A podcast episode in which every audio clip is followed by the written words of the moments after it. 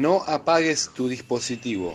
A partir de este momento, la agroecología inunda tus sentidos. Prendete al aire de la radio sin venenos. Plantate. El programa del colectivo agroecológico. Plantate en la tierra que caminas. Plántate en la tierra que caminas.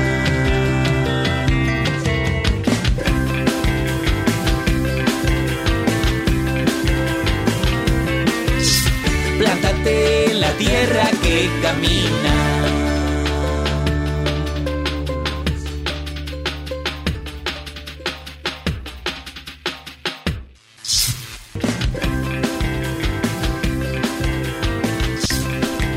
Buenas tardes, buenas noches. Acá estamos para Plantate, el programa del colectivo agroecológico. Ya pasamos los 50 programas, ¿eh? no sé si 53, ¡Feliz cumpleaños! 54 por ahí, pero es un lindo número.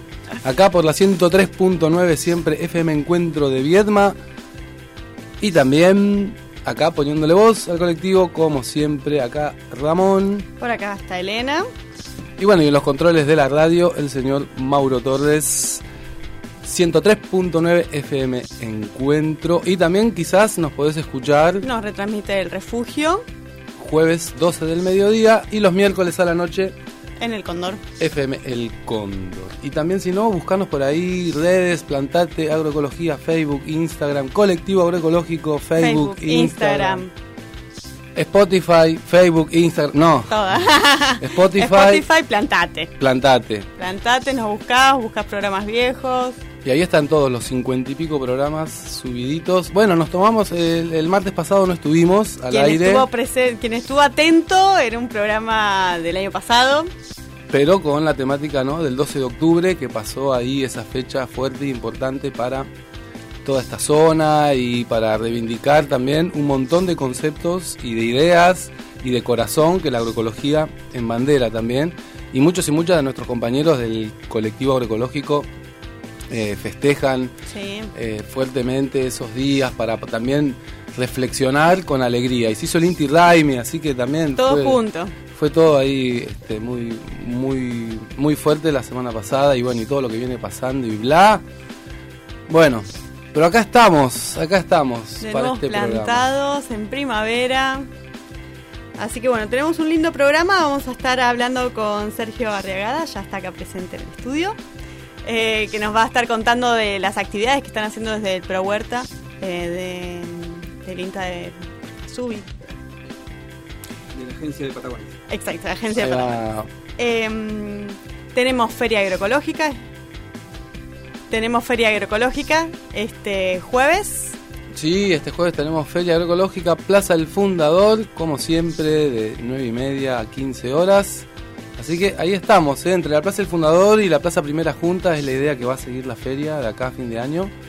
Así que vénganse, ahí están siempre elaboradores, elaboradoras, los artesanes y bueno, y las frutas y verduras del colectivo.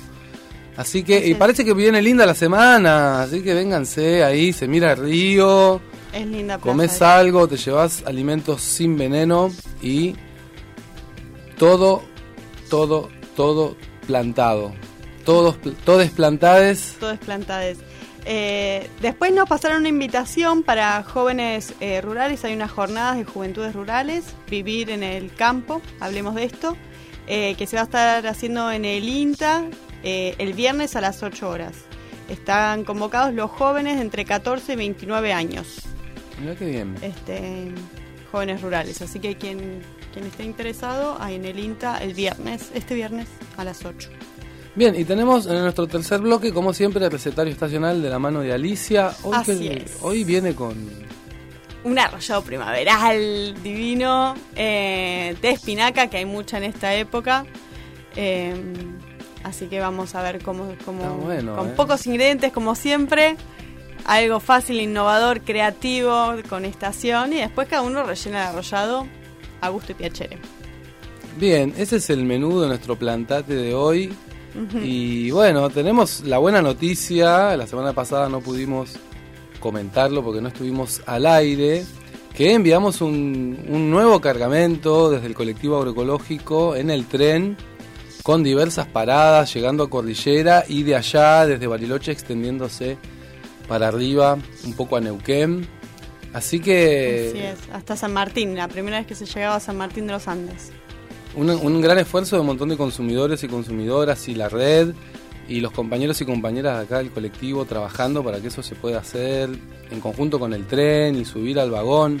Pero bueno, Llevar verdura de estación a lugares que normalmente no tienen, ¿no? Que les llega verdura de Mendoza y no de acá. Y decís, che, estamos acá nomás a 500 kilómetros con un tren, lo que es, no sé, a Ramos Mejía, y decís, che, no es tan, no es tan difícil. Pero bueno, es una gestión extra que hay que hacer, el colectivo la arma, para poder llevar verdura a esas zonas. Sí, la verdad que estamos muy contentos y contentas porque es un gran esfuerzo y significa un montón, ¿no? Como decías recién, Ele. Y... Pero bueno, tenemos la voz de, de nuestra compañera José Que nos Gorriti. cuenta ahí, desde la que, organización. que es quien estuvo ahí un poco eh, organizando las cuestiones. Así que vamos a escucharla, José, que nos cuenta esta experiencia de la salida del tren patagónico con nuestras verduras.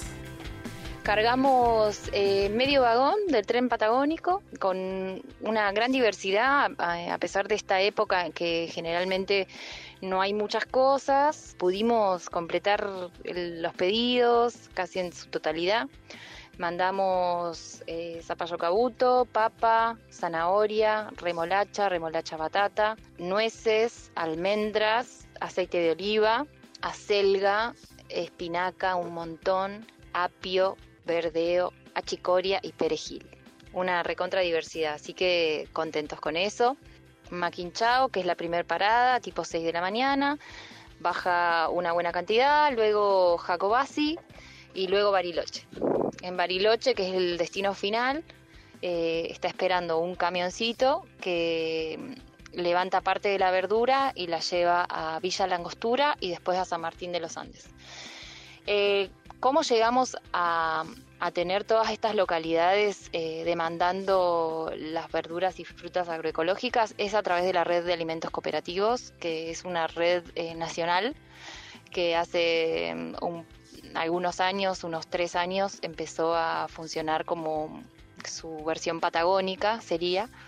Y eso hace que mensualmente estemos conectados desde todos lados del territorio patagónico, por decirlo de alguna manera, y hace que podamos decir que son 500 familias las que a las cuales les llega este alimento y con diversidad de organizaciones entre cooperativas, organizaciones sociales, nodos de consumo barriales, eh, bueno, realmente eh, súper interesante.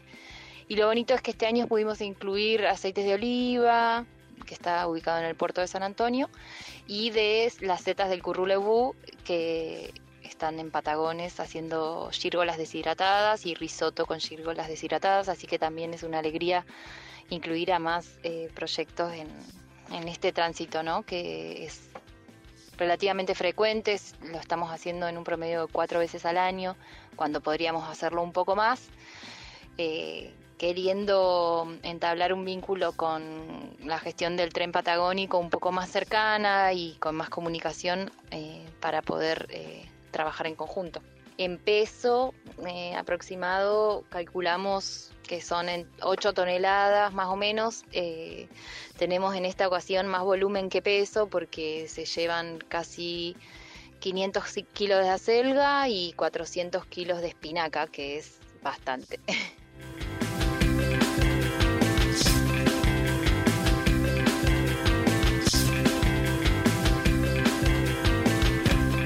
500 kilos de espinaca y yo me imagino... Guay, 400 kilos de acelga, la verdolaga en el tren, ¿no? Qué lindo, la verdolaga atravesando el desierto. Lo difícil que es encima cuando tenés hoja, no se puede poner uno arriba del otro. Así que es, Sí. es, es difícil, ¿eh? Ubicarla Bueno. dentro del vagón. Este audio, eh, esta charla la tuvimos con José, ahí ni bien se había ido el tren porque ella tenía muy fresca toda la experiencia. Contar que todo llegó bien, que llegó todo a destino, que el plan salió, que en cada lugar hubo gente esperando y los consumidores recibieron y la verdad que eh, está bueno destacar esta organización de los consumidores y consumidoras porque me parece que es por ahí, ¿no? Que se tracciona, ¿no? Exacto, eh, explicar eso, ¿no? Que todo- que todos estos oh, 8 toneladas de, de verdura que se estaban despachando ya tenían un consumidor eh, asignado, digamos, ¿no? Alguien que ya había hecho un, pedido de una bolsa de cabuto y tres atados de acelga. Y que seguramente ese consumidor o consumidora tuvo que hacer algo en la cadena. Sí, O ir a buscar, o organizar, o preparar la cuenta, o hacer la comunicación con el tren, o lo que sea, pero y eso también le da valor a todo este movimiento de, de comida sana. La verdolaga ahí en el tren, impresionante. Me encantó, Divino. ¿eh? 8 toneladas es un lindo, Número. un lindo vagón. Un verde vagón. Bueno, Bueno, nos vamos con el primer tema. Nos vamos a este primer este bloque, nos vamos saltando con este eh, Páramo Sur es un proyecto de entre quienes está dentro del proyecto es Federico Falcón, amigazo de Chuele Chuel que ahora está en Buenos Aires y este es su proyecto Páramo Sur con otra gente y nos vamos saltando este primer tema, El Salto. Búsquenlo en Spotify, disco nuevo, salió hace 10 días Listísimo. y El Salto, dale, vamos. Ahí vamos.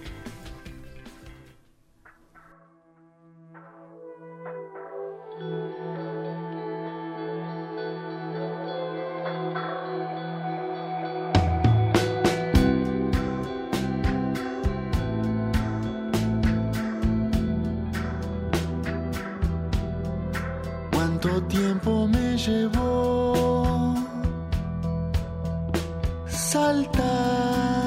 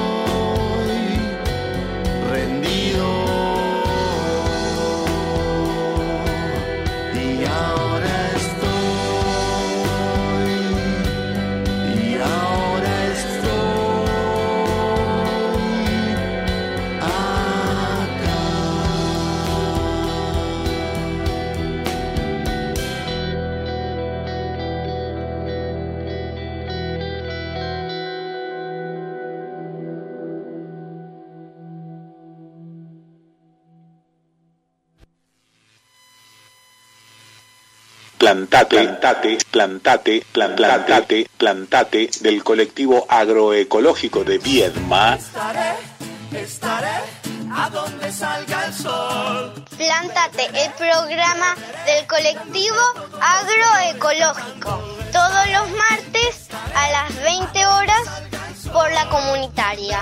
Plantate. Plantate, plantate. corazón. La tierra nos dice que es de nadie.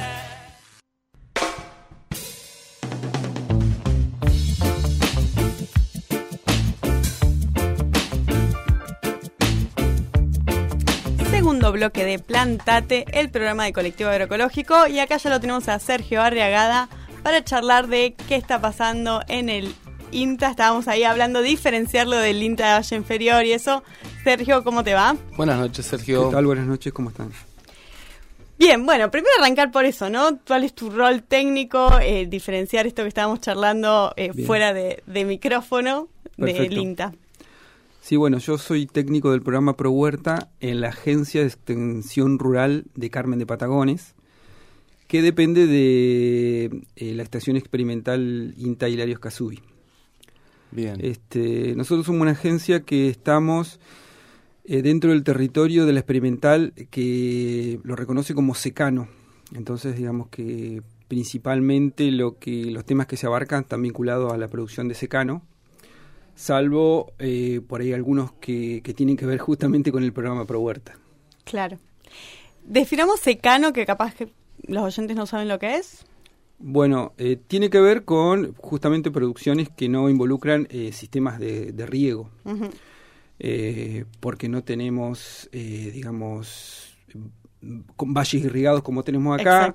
Ten- tenemos una pequeña franja costera, un vallecito que tiene su historia, ¿no? La Laguna Grande, el Carrizal, Mm. donde hay algunos productores que se vinculan con la agencia.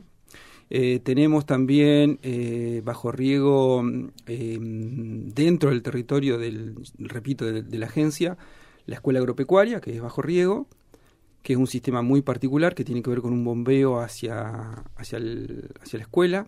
Ahí la, Desde- las Pegasini. Desde el Pegasini. río, exactamente. Y después hay un par de emprendimientos eh, particulares, eh, grandes, privados, que están camino a Guardia Mitre, bueno, pero que digamos nosotros no te- tenemos un mínimo contacto con, con ellos, justamente por ser secano. Claro, Claro. la, la gran diferencia, ¿no? Entre producir en el IDEBI, donde están eh, el, el- Sí, ya la está- infraestructura de riego, ¿no? Exacto, ya está todo armado, a del otro lado del río, en donde es más de secano, ¿no? La diferencia, el acceso al agua, que sin el agua está cual. difícil producir, o bueno, o tiene sus limitaciones y se produce otra cosa. Son, es distinto. totalmente. Sí, sí. Bien, eh, bueno, habiendo hecho esta diferenciación, también sos técnico de ProHuerta. Técnico pro huerta. Eh, no soy el único técnico, obviamente, en la agencia. Eh, eh, el resto de los técnicos se vincula, a- repito, a temas de secano, producción ovina, bovina, pastizal natural, agricultura extensiva. Bien. Y bueno, en, en el mar, en- dentro del programa Pro Huerta son diversas las actividades, como son en todas partes. Eh, el denominador común es que son eh, agricultores familiares. Arrancando por agricultura urbana, y en la mayoría es urbana y perurbana. Claro. Eh, pero también nos extendemos a zonas rurales, donde por ahí hay producciones de, de granja, que también las, las atiende el programa, Claro. algunas. Eh, y algunas producciones que no son tradicionales. Eh, hoy recién estábamos hablando de la producción de gírgolas. Ajá. En algún momento también abarcamos el tema de frutas finas. Y bueno, siempre que surge alguna iniciativa productiva nueva, eh, lo común es que lo, lo atajemos nosotros desde el programa. Claro. ¿Y qué, qué, eh, cuál es el territorio de acción, digamos? Porque está el partido de Patagones, que, que es más grande, y, y- y ustedes están divididos de otra forma, ¿no? No con los partidos. Claro. Bueno, eh, volviendo al tema secano riego, eh, el partido tiene un área bajo riego, que es el norte del partido, Claro. que es la zona eh, cercana a Villalonga, eh, Villalonga tiene una oficina de información técnica y nosotros llegamos hasta, si tenemos que buscar un punto geográfico, eh, hacia el norte, hacia la marca. Vendría a ser unos 10, 15 kilómetros al norte de Stroeder. Para, más o menos para que se oriente. Claro, sí, sí. Ujú. Y de ahí hacia el oeste, hasta el meridiano, y al este hacia el mar. Y entonces Claro. tenemos eh, localidades como Strueder, Los Positos, eh, JB Casa- José B. Casás, eh, tenemos también... Que es donde se inundó, ¿no? se inundó en una tormenta grande que hubo, sí, un, un- un sector cercano ahí a, a Casás, en Sí. algunos establecimientos. Eh, también está Bahía San Blas, eh, Cardenal Cagliero, Claro. eh, la Villa 7 de Marzo, Laguna Grande y, bueno, Carmen de Patagones. Con todos sus barrios y su zona periurbana. Es un, es un territorio grande. Bastante amplio, Heterogéneo sí. también. Y heterogéneo, Muy ¿no? heterogéneo. Porque, porque hay secanos, hay, hay algunas zonas con, con riego, hay Sí. una diversidad de, Ujú. Sí. de, Y hay diversidad de producciones de también. producciones, porque hay- claro. Hay, ya te digo, producciones no tradicionales, hay producciones agropecuarias, pero también hay producción, no sé, Los Positos, San Blas, hay producción pesquera, hay turismo, Y agroturismo. ganadería, ¿no? También. Ganadería, obviamente, sí, sí, sí, hay ganadería. Mucho.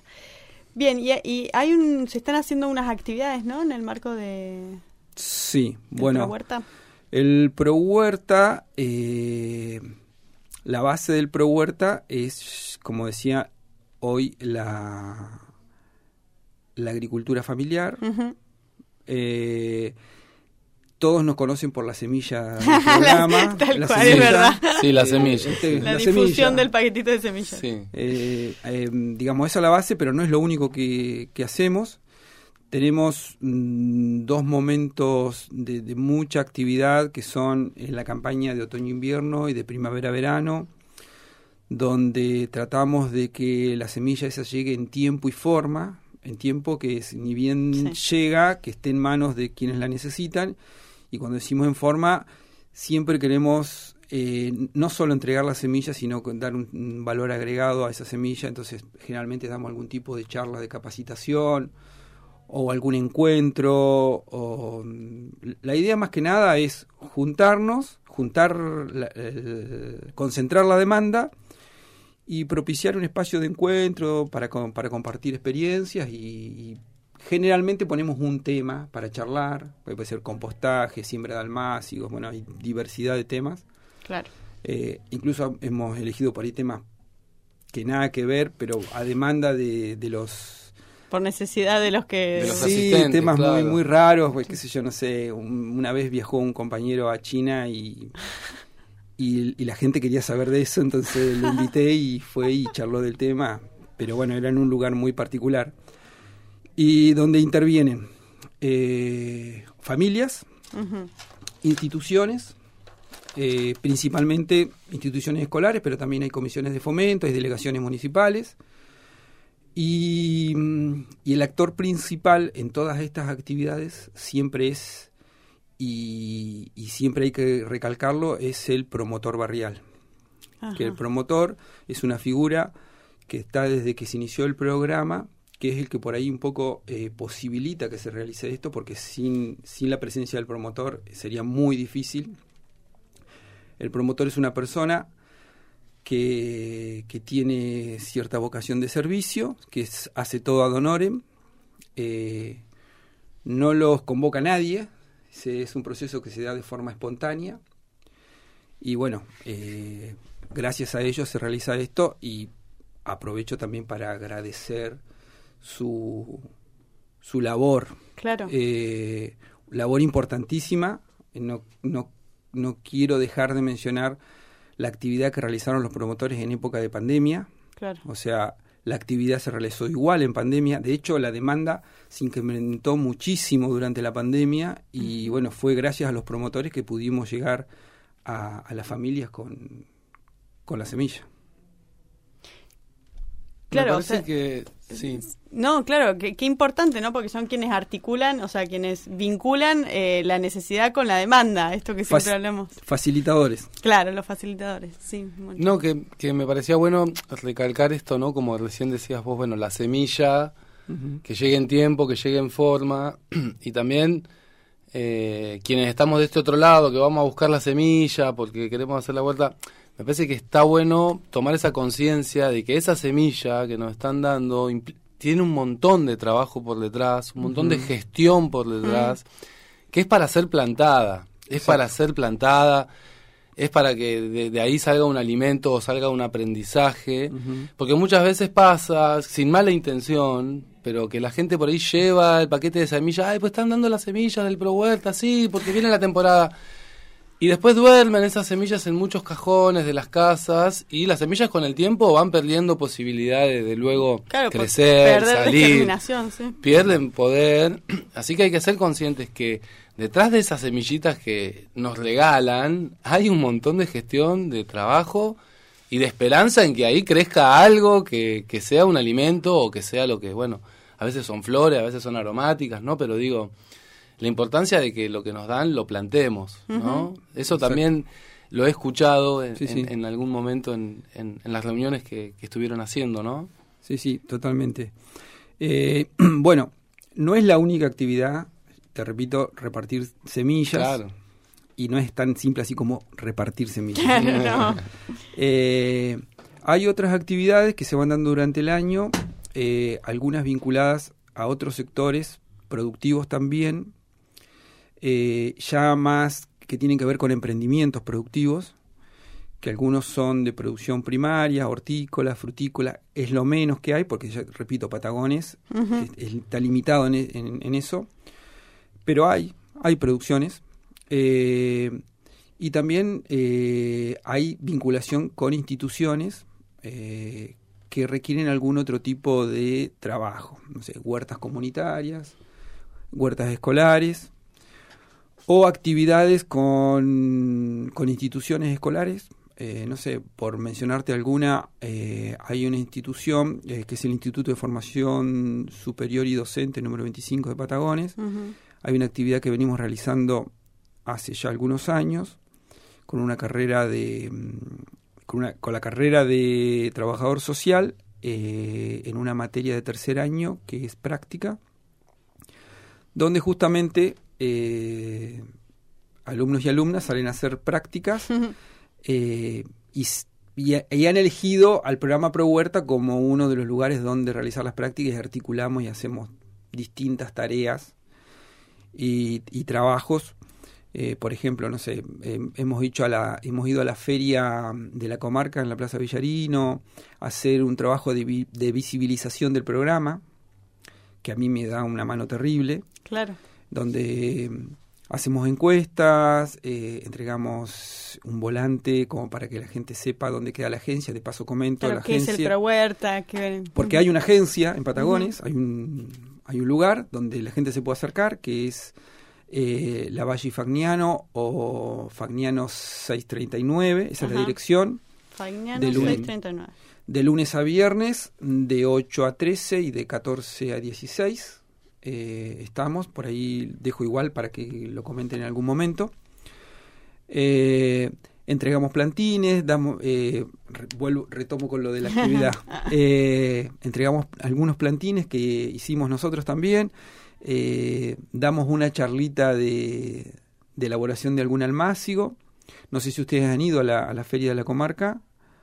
Es un espacio de la economía popular muy Sí, fuerte en Patagones, en donde las va plazas, ahí. Exacto, Ajá. donde va mucha gente de, de los barrios de Patagones, entonces es un lugar que a mí me cabe justito y donde nosotros lo utilizamos un poco para visibilizar y un poco para medir también qué, qué grado de, de aceptación, de apropiación o, o- o cuánto conoce la gente el programa.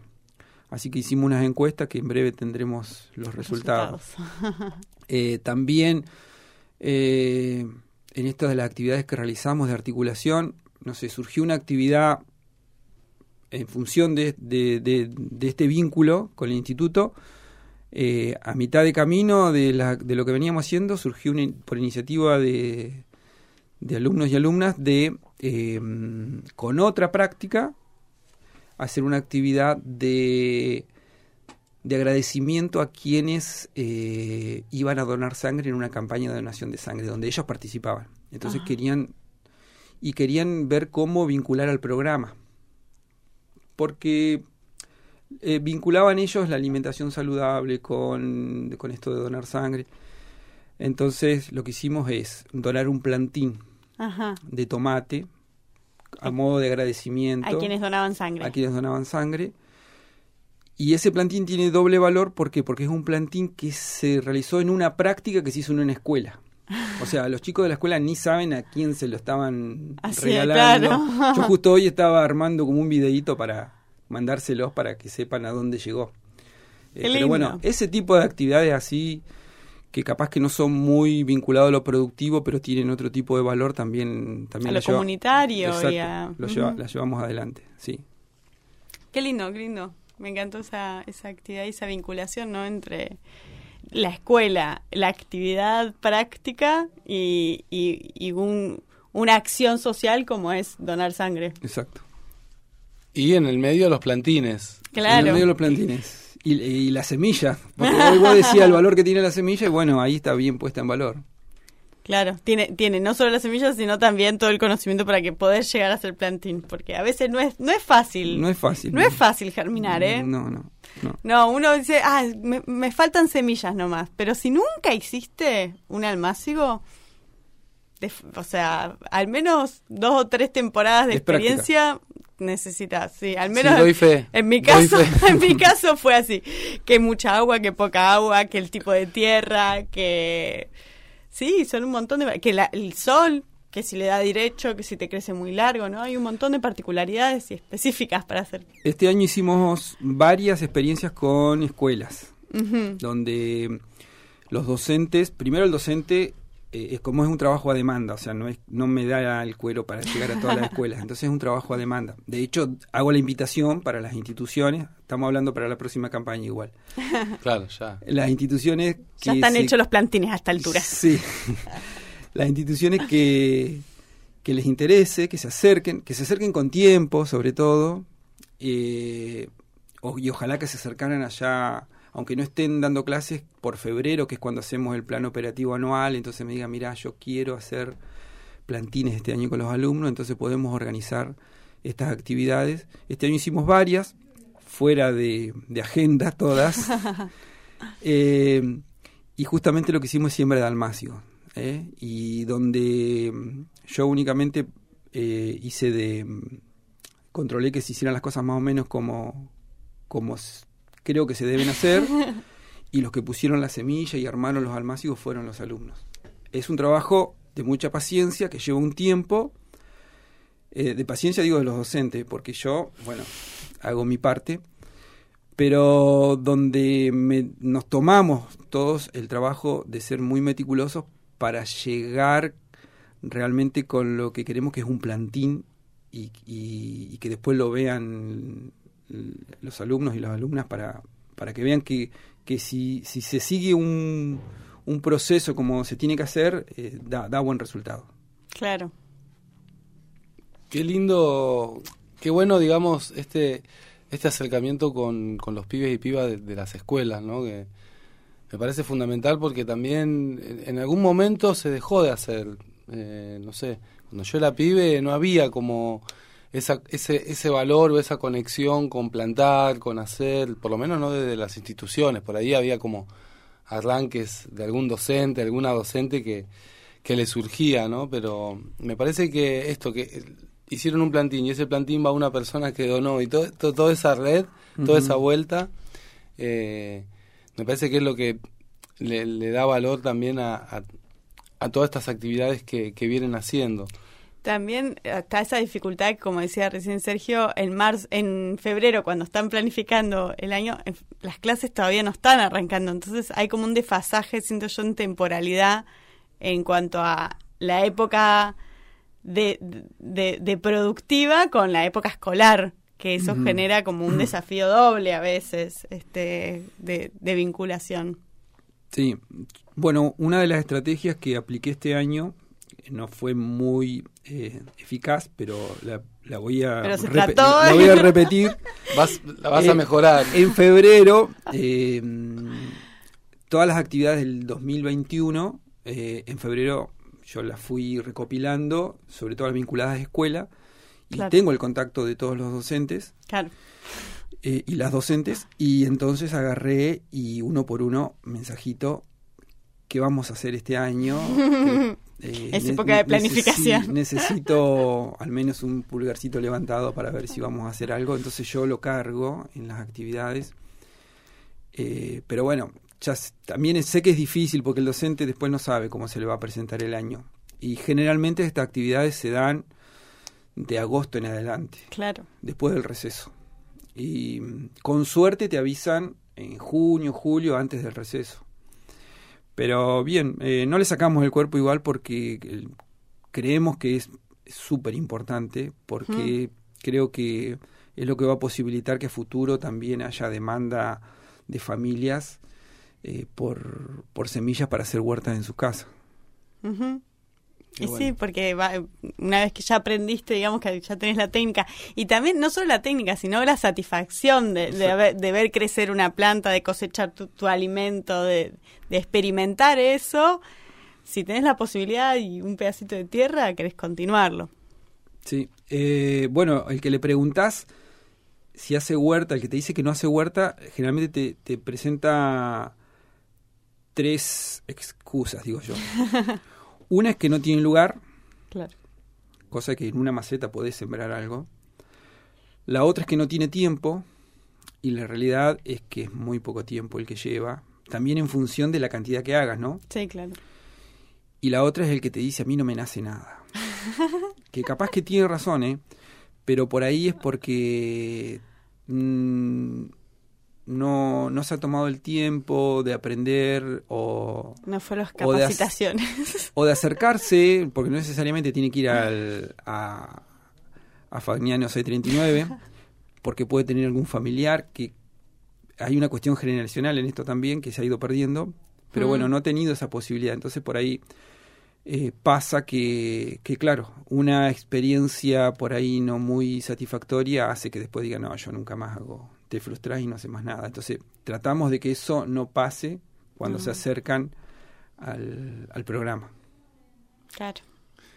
Bueno, Sergio, la verdad que eh, muy bueno saber, digamos, de todas todas las, las actividades y, y también esto por ahí la gente le cuesta acercarse, pero O no sabe que o no está... sabe que está eh, y estuvimos viendo que estuvieron yendo bueno las juntas vecinales como decías vos y haciendo Sí. Varios laburos de eso y nos parecía importante destacarlo darle un lugar también para que se sepa para que la gente de Patagones o de Viedma se, se pueda acercar eh, y, y poder seguir difundiendo estas estas prácticas ¿no? que, que también forman parte de la agroecología ¿no? y sabemos que, que, que cuesta a veces mover la agroecología dentro Mm. de las instituciones sabemos de tu interés personal por la agroecología porque Sí. bueno hemos laburado con los bolsones han hecho bolsones en pandemia en Patagones también Sí.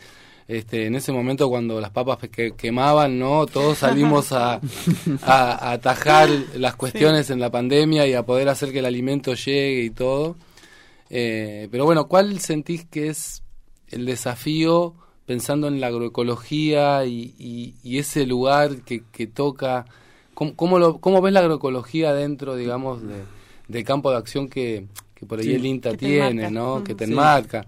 Que sabemos que de lo personal Sí, sí. el interés súper está, pero que a veces cuesta moverlo, ¿no? Eh, bueno, uh, podría hablar muchísimo. Horas. muchísimo. Eh, Es bueno tener desafíos. para los para el huertero familiar de del, del urbano eh, digamos que la agroecología le cae como anillo al dedo digamos o sea todas las dificultades que se le pueden presentar en en, en- en- en- en el tiempo, en el camino, las resuelve con las herramientas que ofrece la agroecología, ¿no? Claro. Partiendo desde el abonado del suelo, del, del- del aumento de la, de la biodiversidad, bueno, todo lo resuelve y se da de una manera, y se puede tomar el tiempo, eh, ese agricultor, de se puede tomar el tiempo de esperar esos beneficios, porque no son instantáneos, o sea, no es de un día Claro. para el otro que los vas a tener esos beneficios, a veces Claro. lleva, lleva un tiempito. Eh, lo veo por ahí no más difícil, o sí, mejor, lo veo más difícil con el productor, con el productor que ya tiene que vivir de eso, Claro. ¿no? Y es un productor que por ahí no tiene esa facilidad, porque muchas veces no tiene eh, tierra propia, y entonces los tiempos los corren de otra manera, costos.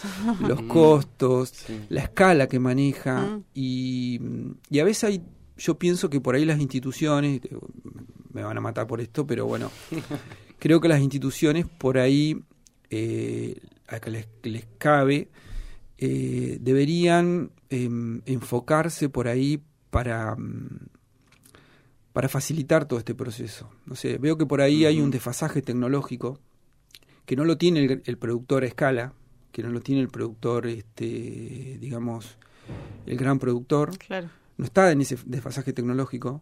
¿Por qué? Porque el, el tractor que utiliza es un- una tecnología de punta que está eh, en función de, lo, de lo que él está produciendo y el productor chico no lo encuentra. No encuentra su tecnología, entonces se la tiene que arreglar como puede, entonces es todo más costoso. Entonces, bueno, creo que por ahí va, creo que va a llevar un tiempo. Eh, los beneficios están claros, ¿no? Que tienen que ver con la salud y con el ambiente. Eh, pero bueno, me parece que, que las instituciones eh, deberían un poco enfocarse en eso. Eh, creo también, así como te digo esto, también te digo que yo reconozco los beneficios de la economía de escala y con esto no estoy diciendo que haya que concentrar ni generar monopolio ni nada por el estilo. Creo que los productores deberían juntarse un poco más para evitar estos problemas, porque no, no veo no veo factible que un productor chiquitito salga a comprarse hoy un tractor. Claro. Entonces, no sé, Sí, no sé si la idea es formar cooperativas, pero bueno, Sí, se entiende, No hay- sí. Pero sí compartir herramientas, digamos. por ahí o- compartir herramientas, algún tipo de estrategia en ese sentido. Entonces, bueno, ah, todavía hay un camino por recorrer en esa, en esa escala productiva. Eh, bueno, esa es mi visión con respecto a la agroecología. Y también quería mencionar, porque hoy estuve leyendo, de lo cual no hablé nada, eh, del programa, ¿no? De los orígenes. Y, me- y recordaba que las cartillas antes, cuando yo empecé a trabajar, las cartillitas que entregábamos, decían la huerta orgánica. Ajá, sí. Y no sé en qué año, me tengo que fijar en qué año, pero en el, no hace mucho, eh, Cambia la denominación. cambió agroecología. Claro. Y de hecho, eh, cuando vos buscas, googleás y entras en las páginas institucionales, la base de la producción, de la autoproducción en el marco del, del programa por Huerta es agroecológica. Claro. Así que bueno, es eh, la forma que tenemos nosotros de, de manejarnos. Sí, sí, es que hubo ahí un cambio, ¿no? Porque también los, los conceptos se van definiendo en el tiempo, ¿no? sí, sí, y es un concepto vivo que se, se, está, se está formando, entonces eh, el cambio ese, primero orgánico significaba una cosa, hoy orgánico significa otra cosa, y aparece agroecología que ya estaba, pero no se va difundiendo, así que, este, nada, todo, todo va cambiando. Bueno, mil gracias, Sergio, eh, por, por venir, por acercarte, por contarnos. Quien quiera eh, información puede ir a Fañano 639 en Carmen de Patagones. Ti- ¿Tienen redes también, Sergio? ¿Alguna red para No. difundir? No, no, No. por el momento. Pero, eh, bueno, queda el compromiso de que de acá en adelante eh, capacitaciones, encuentros, todo lo que, vin- que, que tenga in- invitación eh, comun- comunitaria, eh, lo vamos a informar a través de la radio. Ah, buenísimo. Buenísimo. Sí, mandame, mándennos a Plantate o, Sí, sí, sí. o al, o al contacto que, que tenemos. Así podemos seguir difundiendo porque sí, son actividades este súper nutritivas. En todo sentido en todo hablando. sentido. Sergio, mil gracias por venir a Plantate. A ustedes. Y bueno, nos, vamos, con nos un vamos segundo tema. de este segundo bloque, nos seguimos ahí, vamos con Páramo Busquen Páramo Sur y suena así en la noche de Plantate.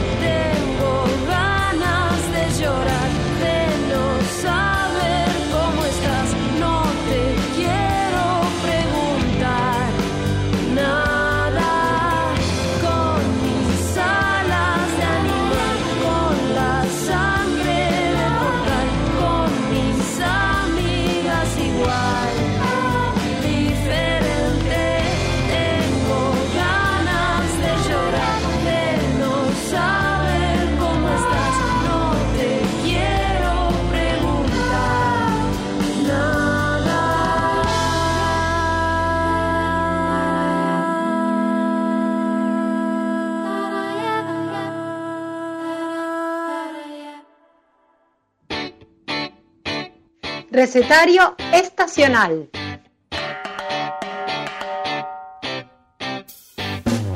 Propiedades de las frutas y las verduras. Conservas, fermentados y preparados sencillos. Anímate a crear en la cocina con lo que la tierra te da en cada estación. Comidas saludables con productos locales. Comida por estación da el mejor sabor. vida me enseñó a ser un buen guerrero, a defender mis ideas y pensamientos. Me enseñó a comer con cuchara, a compartir la comida con la persona amada.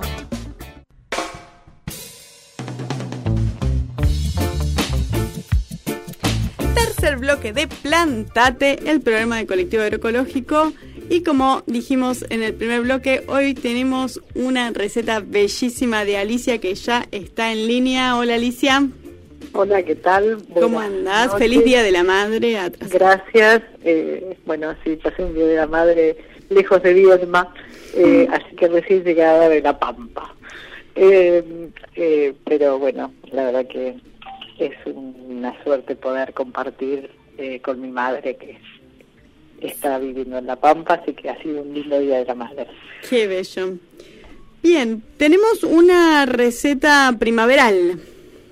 Sí, pensando un poco, eh, en realidad en esto venía pensando en el viaje, que son muchas horas, porque, digamos, viajé al norte de La Pampa, ya pegado con Córdoba, y un poco de la charla anterior pensaba en esto de la suerte que tenemos de poder eh, eh, comer verdura cultivada muy cerca, eh, que haya programas de, de como Prohuerta, eh, el, se estén eh, facilitando semillas para las familias que así lo quieran. Porque la verdad es que cuando uno llega a mi pueblo natal, que está en el medio de la pampa húmeda, donde los horizontes son de soja, la estacionalidad se ha perdido. La única estacionalidad tiene que ver en cuanto eh, cuando se cultiva eh, la soja o el maíz. Y después la verdad es que la cultura de la huerta, que era la cultura de mis abuelos, prácticamente eh, ha desaparecido y no por falta de tierra. A lo mejor el agua es un impedimento, no del todo, porque bueno, de alguna manera eh, lo pueden resolver, pero la verdad es que eh, el trabajo del INTA y todas las instituciones en pos de, de rescatar el valor de la huerta es un montón, es un montón en, en, en, en pos del buen vivir. Sí.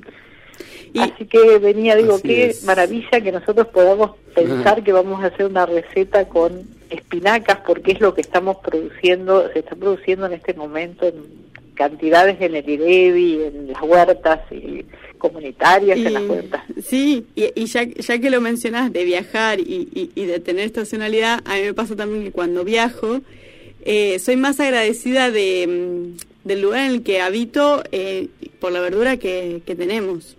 Tal cual, porque yo y digo, ¿cuándo, qué, qué, qué estacionalidad veo? Porque en esta charla que tuvimos previo, digo, ¿qué estacionalidad veo acá en La Pampa? Y digo, lo único que estoy viendo es un horizonte de soja, un maíz, un, un trigo eh, temprano, que ya están algunos amarillos, pero ni siquiera la esa idea del trigo de, diciembre, de los trigos amarillos, de la época de, de porque ya nada de eso es así. Y lo otro que, claro, por eso digo, esta, esta cultura eh, extensiva ha cambiado hasta valores culturales, porque mis abuelos cultivaban, tenían huerta, y hoy no hay una huerta, y es un pueblo de 3.000 habitantes, con lo cual tierra sobra por todos lados, no, es que no estamos cual. hablando de ciudades. Así que bueno, eh, vine con esta cosa de eh, agrade- agradecida de la oportunidad de que uno tiene de nada comer eh, comida de cerquita de la casa que es una hermosura.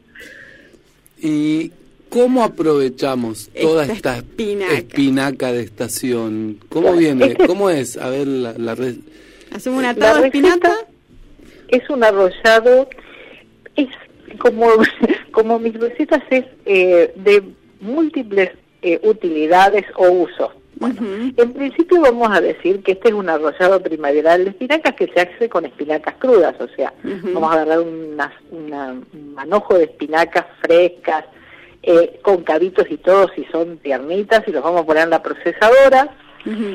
Eh, le vamos a agregar una, una taza de agua más o menos para facilitar que procesarlo y se va a transformar en una pasta mm, semilíquida como un- una consistencia de panqueques más o menos. Ah, sería. ok, líquido. Mm.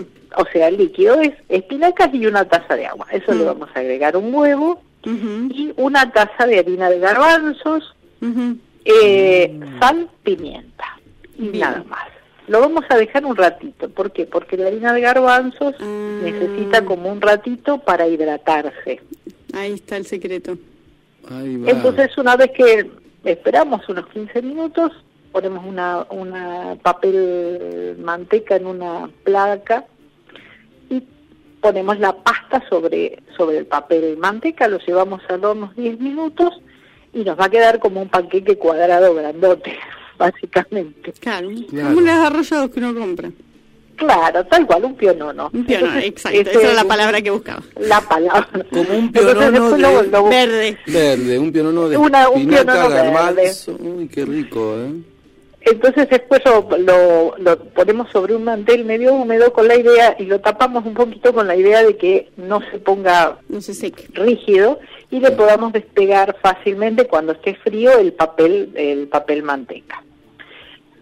Bueno, Bien. rellenos. Una vez que ya tenemos un pionono verde hermoso, porque aparte como la, la espinaca es cruda y no tiene gran cocción, va a conservar todo su color y su, su aspecto. Bueno, lo- lo- el relleno es medio lo que hay en la heladera. Claro, Puede lo ser una mayonesa. Claro, eh, zanahoria rallada, le puedo agregar tomates secos hidratados, si no tenemos eh, tomates en esta época, pollo que tengo en la heladera, le puedo, si me gustan los mariscos, eventualmente podría ponerle langostinos, eh, atún, lo que, básicamente lo que hace en la heladera. Ahí está el momento creativo de cada uno. Ese es el momento creativo y donde uno eventualmente, digamos, no puede limitarse a, a que no lo puedo hacer porque no tengo exactamente eso, sino que siempre hay algo que, que, se puede poner adentro del, del arrollado, lechuga. Algún frasquito ahí para terminar. Claro, tal yo, cual. Yo hice uno una vez, le puse mm, eh, como una un untable de, de remolacha, Perfecto. zanahoria rallada y hojas de espinaca. Entonces me quedó multicolor y queso. Mm, multicolor me quedó. Así que para quien quiere entrar por la visual, ¿viste? Tal cual, porque aparte, básicamente, es eh, muy lindo el, esto, el, el contraste de colores, huevo duro, morrón, morrón asado, si uno tuviera, morrón en lata, o con conserva que haya eh, hecho en el, eh, en el verano pasado. Bueno, lo que uno tenga a mano, y esto es eh, libre eh, albedrío, de qué es lo que le gusta ponerle. Eh, pero también esto, hay una variante de que yo tengo este pionono, lo puedo cortar en, al medio y rellenarlo, por ejemplo, con eh, alguna ricota eh, Claro, y ponerle salsa y lo transformo en una lasaña. Claro, Es en una lo- lasaña. ¡Qué buena idea! Claro, papas. entonces es una lasaña verde. Entonces le puedo poner un relleno que me guste, jamón, queso o lo que lo que me guste y le pongo salsa arriba y se transforma en una lasaña verde. Así que es muy eh, dúctil para cualquier receta que uno quiera eh, usarlo. Así que me que pareció sí. que era muy muy lindo y la verdad que las espinacas están para Sí. aprovecharlas porque es una eh, verdura que da para mucho, para ensaladas, para hacer Sí, un jugo. tiene, y tiene Eh, muchas propiedades, ¿no? Papá, papá, papá, papá, papá, papá. Este, para hacer un jugo de tox a la mañana con alguna fruta y un poco de un manojo de espinacas, una ensalada con, Va con todo. algo dulce, unas nueces. Eh, hermosas están en esta época, así que bueno, aprovechar las espinacas y a Así es, Eh, las pueden conseguir en la feria este jueves en Plaza del Fundador frente al Centro Sí. Cultural. Pueden ir, va a haber gran cantidad de espinaca. Alicia, muchas gracias, como siempre, por este recetario estacional que nos acercás eh, cada martes. Y bueno, el martes próximo estaremos con otro capítulo. Perfecto. Con otra receta. Nos estamos eh, hablando el próximo martes. Un gusto siempre estar con ustedes y bueno, eh, saludos a toda la audiencia. Dale, muchísimas Un gracias. abrazo. Chao, chao. Chau, chau. Y así pasó este recetario estacional. ¿Y dónde lo escuchaste? ¿Y dónde va a ser? Implantate. El programa del colectivo agroecológico. Y nos vamos, nos vamos con otra forma, dándole forma. Escuchate Páramo Sur y dale, dale. Dale, agroecologizate. Rubio, crespo, negro, rojos, rulos, coloreados, canos o castaños, claroscuros, corto, largo. Quiero empezar a escribir con el pelo a esta altura. Tal vez llegó hombros, cuello, oreja, mano, piernas, pecho. Hay un lago en mi cintura, tengo el canto y en tus pies voy calentando. Quiero empezar a escribir con el cuerpo y que leas el invierno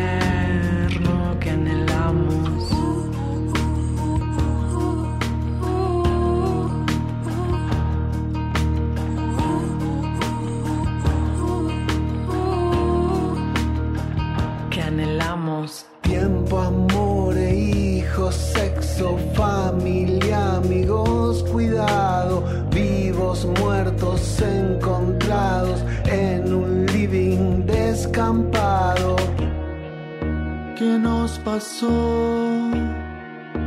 Estaba ahí